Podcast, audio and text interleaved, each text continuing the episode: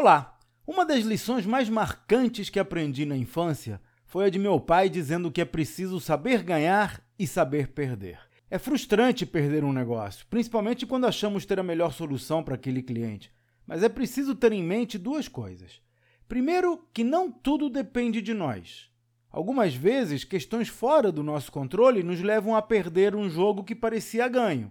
E a segunda é que sempre podemos transformar uma falha numa lição, aprender com a experiência e aprimorar a técnica para o futuro.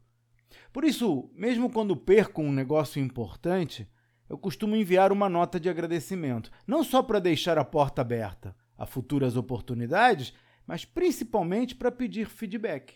Esse é um dos assuntos que abordo no relatório Gestão de Valor, uma newsletter mensal na qual eu mostro passo a passo para implementar no seu negócio estratégias bem-sucedidas de gestão empresarial.